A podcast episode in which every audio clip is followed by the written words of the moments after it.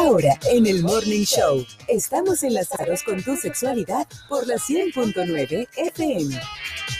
Enlazados con la sexualidad por 100.9 FM. ¿Listos? Se estaba yendo ya el señor. ¿Listos a recibirle? Está con nosotros miércoles de sexo, Frank ¡Ordóñez! Ahorita me encanta ese recibimiento. Es que- buen día, buen día con todos. Hola, Frank, ¿qué tal? ¿Cómo estás? buenas. Bien, bien, todo bien. ¿Sí? ¿Todo bien? ¿Cómo estás? Bien, bien. Todo bien. A ver, ¿por qué es importante este lenguaje inclusivo? Que es el tema que tenemos para hoy. Es un tema que está causando muchísima polémica y muchísima división. ¿Estás de acuerdo tú entre con las eso? personas. ¿No? No. Y Tampoco. Eh, eh, se respeta a la, a la gente, pero de ahí a, a- a tener que estar con ese lenguaje inclusivo, Ajá. me, me parece, no sé, es... es Ponle eso, Brasil, de ahí vamos a empezar la. Ya la me mandaste, ¿a dónde mandaste? ¿Al retumba o al mío? Allá. No.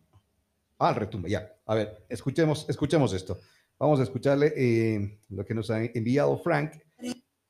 Y ahí pues vamos a saber. Les leo esto que es muy corto. La abogada o la abogado, la arquitecta o la arquitecto. ¿Cómo y por qué se debe decir la señora presidente, no presidenta? En español, el plural en masculino implica ambos géneros gramaticales. Así que al dirigirse al público no es necesario ni correcto decir mexicanos y mexicanas, chiquillos y chiquillas, niños y niñas, panameños y panameñas, hermanos y hermanas.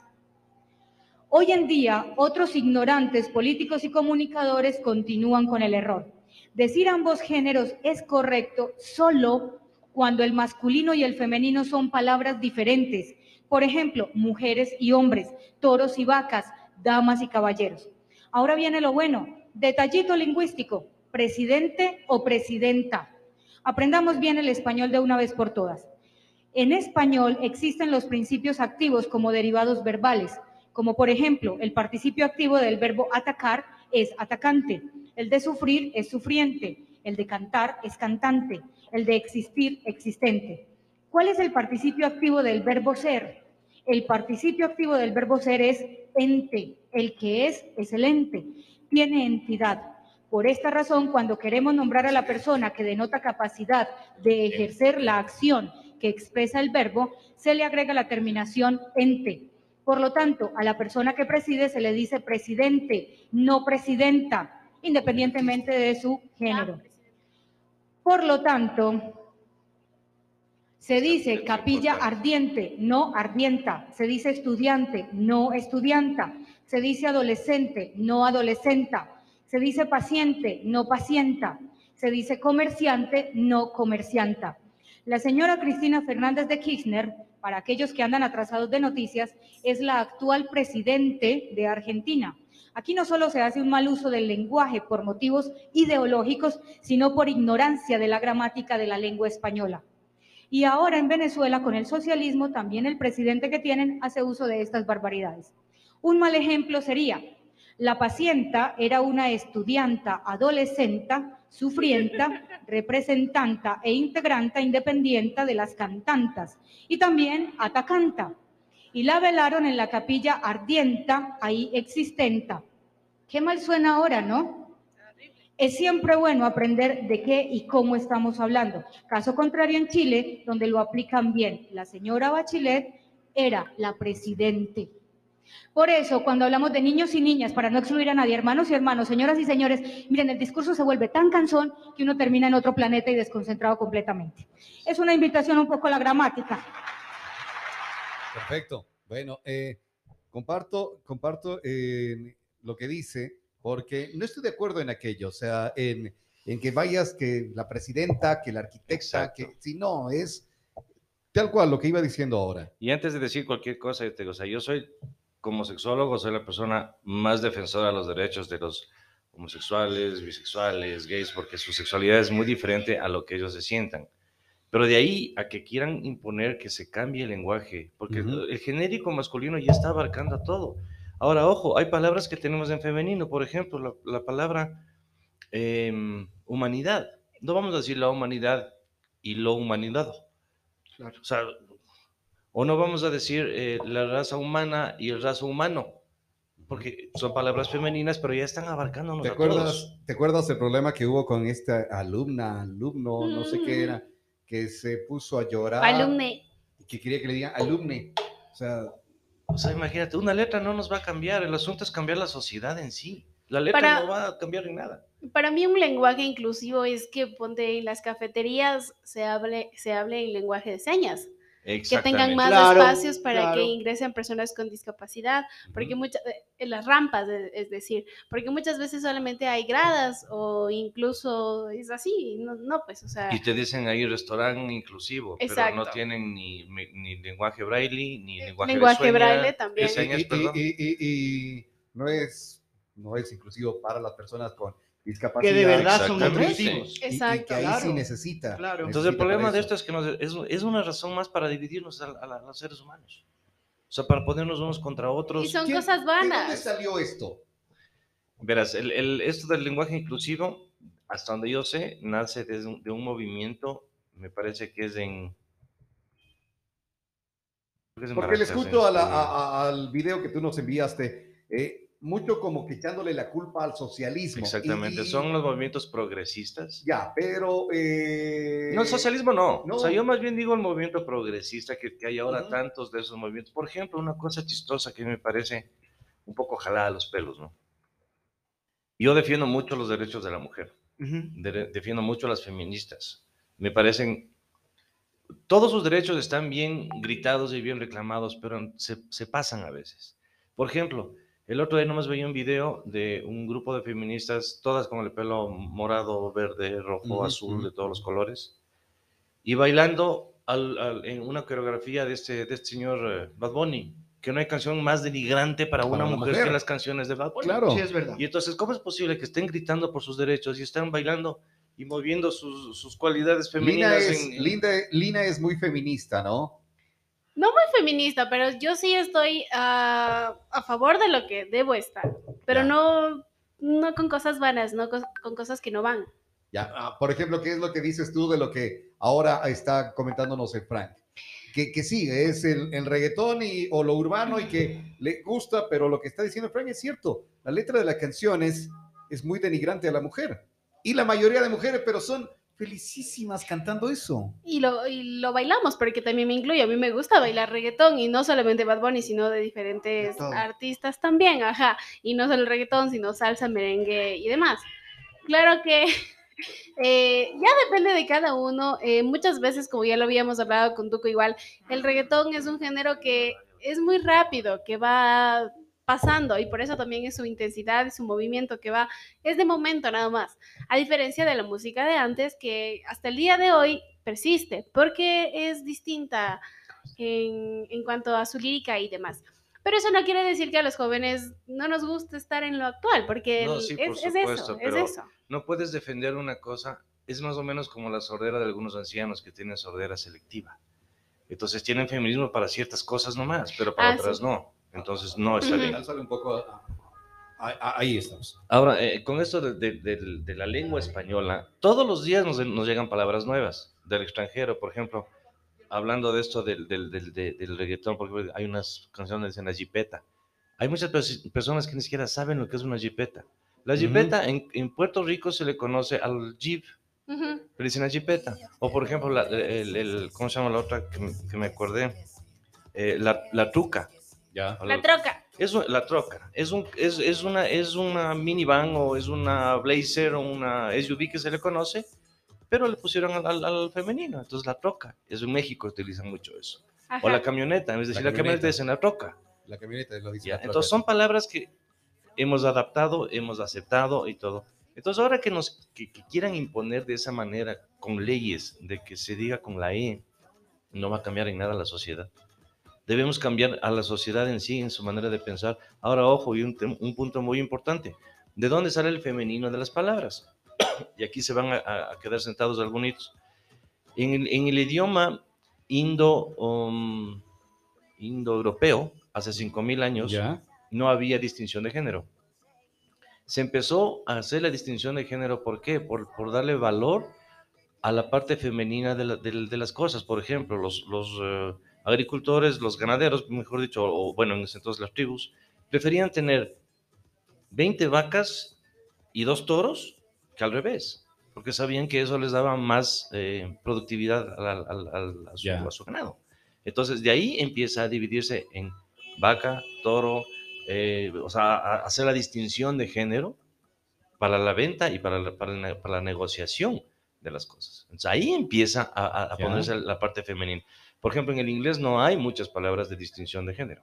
Claro. Entonces, son muy pocas las, las que encuentras en el inglés. Como de, Pero- que es para él, a los, las. Ujú. Exacto, pero pero en, en el idioma español sí, o sea, así, es- así es el idioma y hay que respetarlo, pienso yo, ¿no? Ahora, por ejemplo, yo hice un, un experimento aquí ahorita con, con Lina, que es una chica feminista, mujer, y le dije que me dibuje una persona. Y mira lo que dibujó. Es lo que me acuerdo ¿Ya? y apenas puedo No, dibujar. y está bien. Y ahora le dije, quiero que dibujes una mujer. Y dibujó esto. Entonces, al, al decirle dibuja una persona, que as- ahí asumes que ya dibujó un hombre y una mujer. Pero cuando se lo dijo, dibuja uno, una persona, dibujó un muñequito que ahora supon- suponemos es hombre porque la de acá es mujer.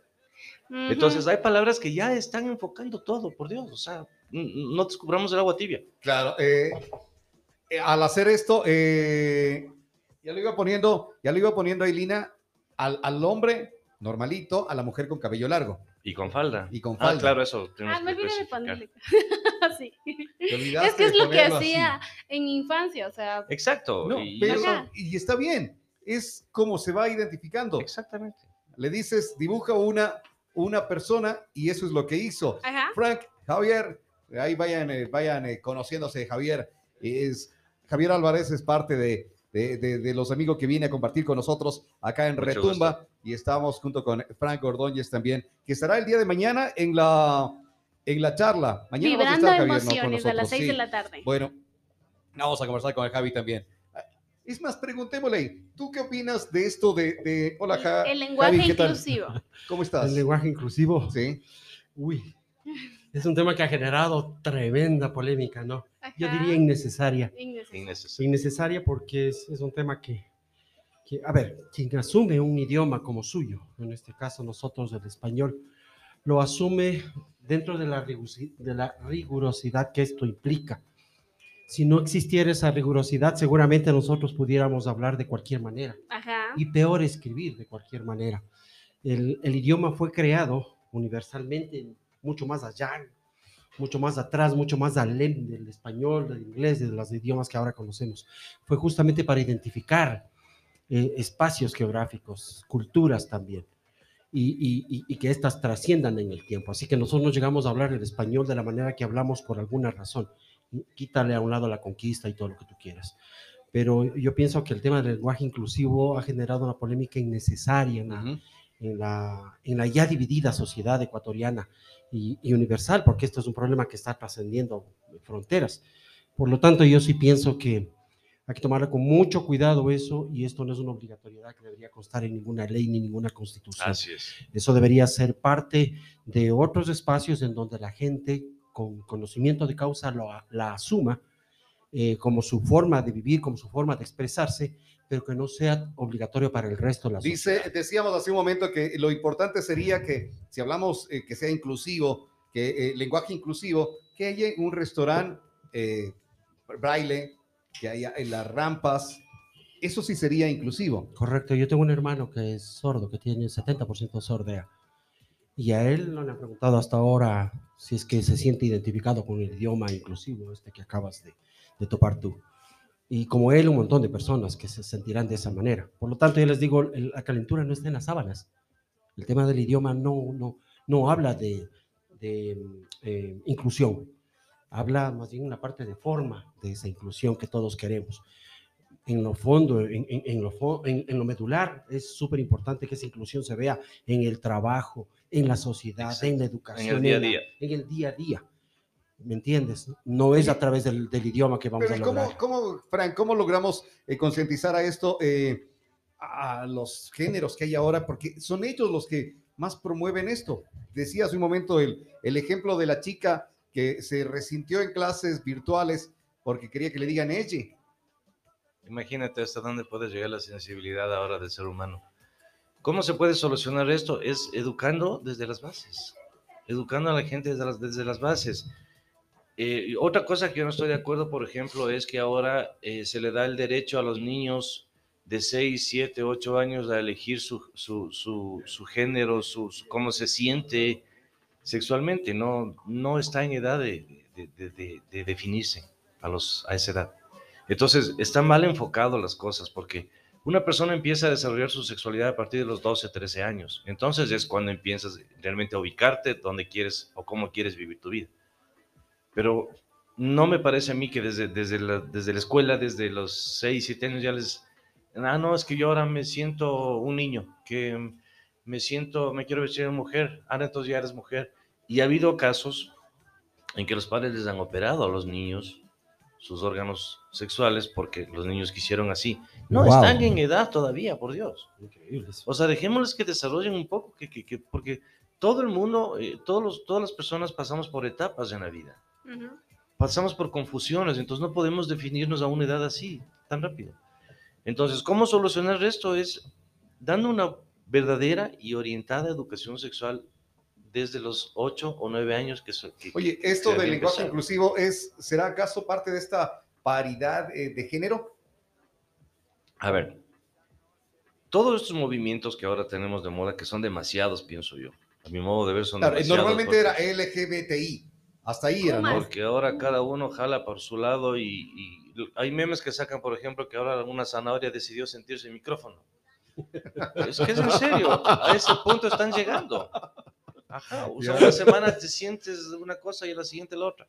Ya, Y bueno, eso lo único que causa es más confusión en la misma persona. ya. Entonces, todos estos movimientos, todas estas cosas, vuelvo y repito, yo les apoyo, les doy todo mi apoyo, todo mi respeto, porque yo como no. persona que sabe de estas cosas, eh, eh, sé lo difícil que es para una persona afrontar su verdadera sexualidad.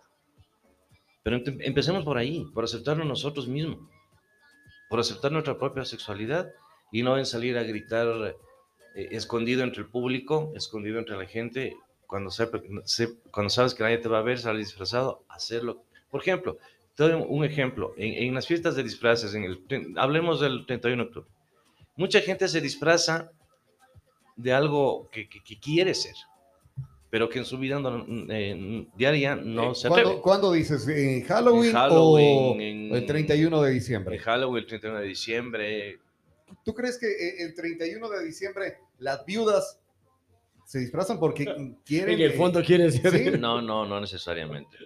No, no, no. No, no, o sea, eso es una, es Por una gusto, costumbre que tenemos diversión. aquí en el Ecuador, nada más. Ya, es una tradición típica de acá. Exacto. Pero ahora hay la diferencia de que las, las eh, viudas, hay algunas que so- solamente se visten así normal. Yo tengo amigos que se visten despampanantemente y son hermosísimas. O sea, y ahí sí ya es otro tema. Exacto, ahí es Ya. donde mucha gente ¿Tú aprovecha te has esas di- te has ocasiones. disfrazado de viuda?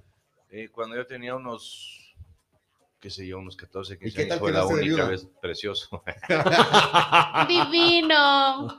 Javier, ¿te has disfrazado de No, viuda? nunca, nunca, Nunca. nunca. Eh, vamos de ese lado del nu- nunca, nunca. Eh, Tuco yo creo que sí. No, él una vez dijo que no. Se le nota, ¿no? Sí, eh, Cuando andaba con el cabello largo, tú que le conoces, ¿no se disfrazó nunca de viuda? No, pero yo creo que le habría quedado muy bien, ¿no? Ay, amigui.